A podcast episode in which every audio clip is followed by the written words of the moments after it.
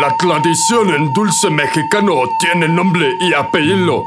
Señor Miyagi-san. Lo más dulce típico mexicano traído desde la tierra sol naciente.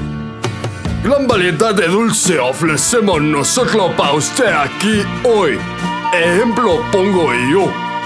Bolachitos de saque. Cocala de luz. Palanqueta de masago. Morelianas de wasabi.